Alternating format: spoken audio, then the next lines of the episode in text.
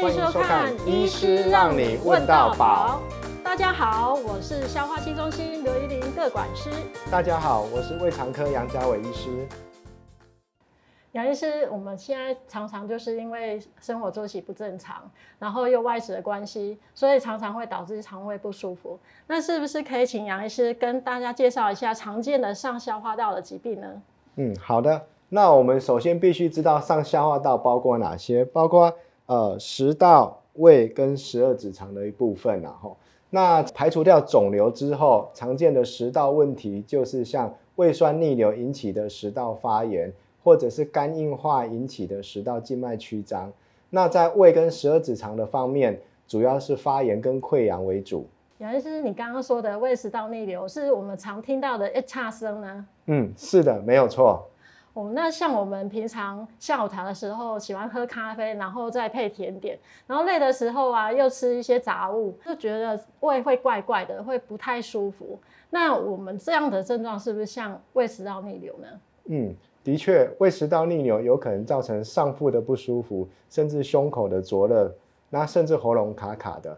但是并不是有这些症状的就一定是胃食道逆流。那我要怎么知道是不是胃食道逆流，还是有其他的原因造成的不舒服呢？一般来讲，我们都会建议患者来医院做个消化道的检查。那医师可以根据检查的结果来做正确的判断，并且对症下药。杨医师，你刚刚说的消化道的检查，该不会是胃镜吧？嗯，当然，除了传统的背剂上消化道摄影。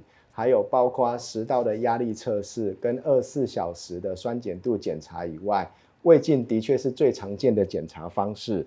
它就是一个长长的管子，从嘴巴然后检查到食道下来，然后到胃到十二指肠，它是属于侵入性的检查。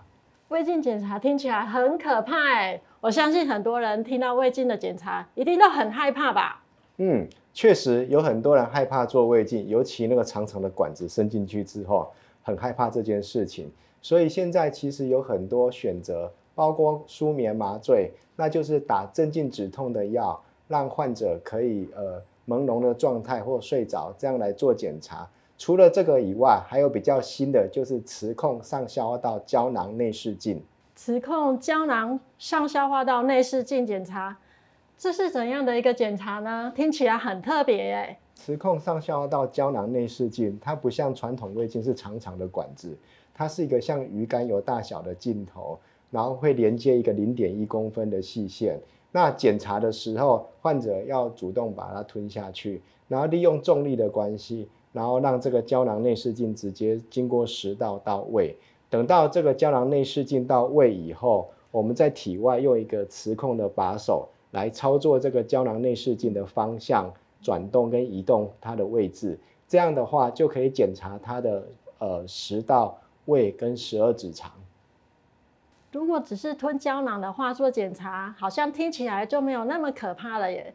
那会有什么不舒服吗？因为胶囊内视镜它的体积小，而且连接的线材柔软，所以检查的时候比较不会刺激我们的喉头、呕吐这种不舒服的症状。因为不用麻醉，所以患者在检查的时候，他可以边看着荧幕跟我们检查的医师来沟通说话，甚至我们医师会要求患者有时候姿势的变化来方便我们胶囊的移动。杨医师，那我想再问一个问题：如果我们做完检查之后，那个胶囊要怎么处理呢？我们是不是做完之后就可以恢复正常生活呢？我们的胶囊都是一次性的使用，所以在每个患者检查结束之后，我们护理师就会帮忙拉出来之后，就会直接丢弃了，不会再重复使用，所以是相当卫生跟安全的。那除了像做胃镜一样要空腹八个小时之外，他不用打麻药，所以患者在检查完之后，如果没有什么不舒服的话，就可以直接回家了，直接吃东西，甚至工作，这都没有问题的。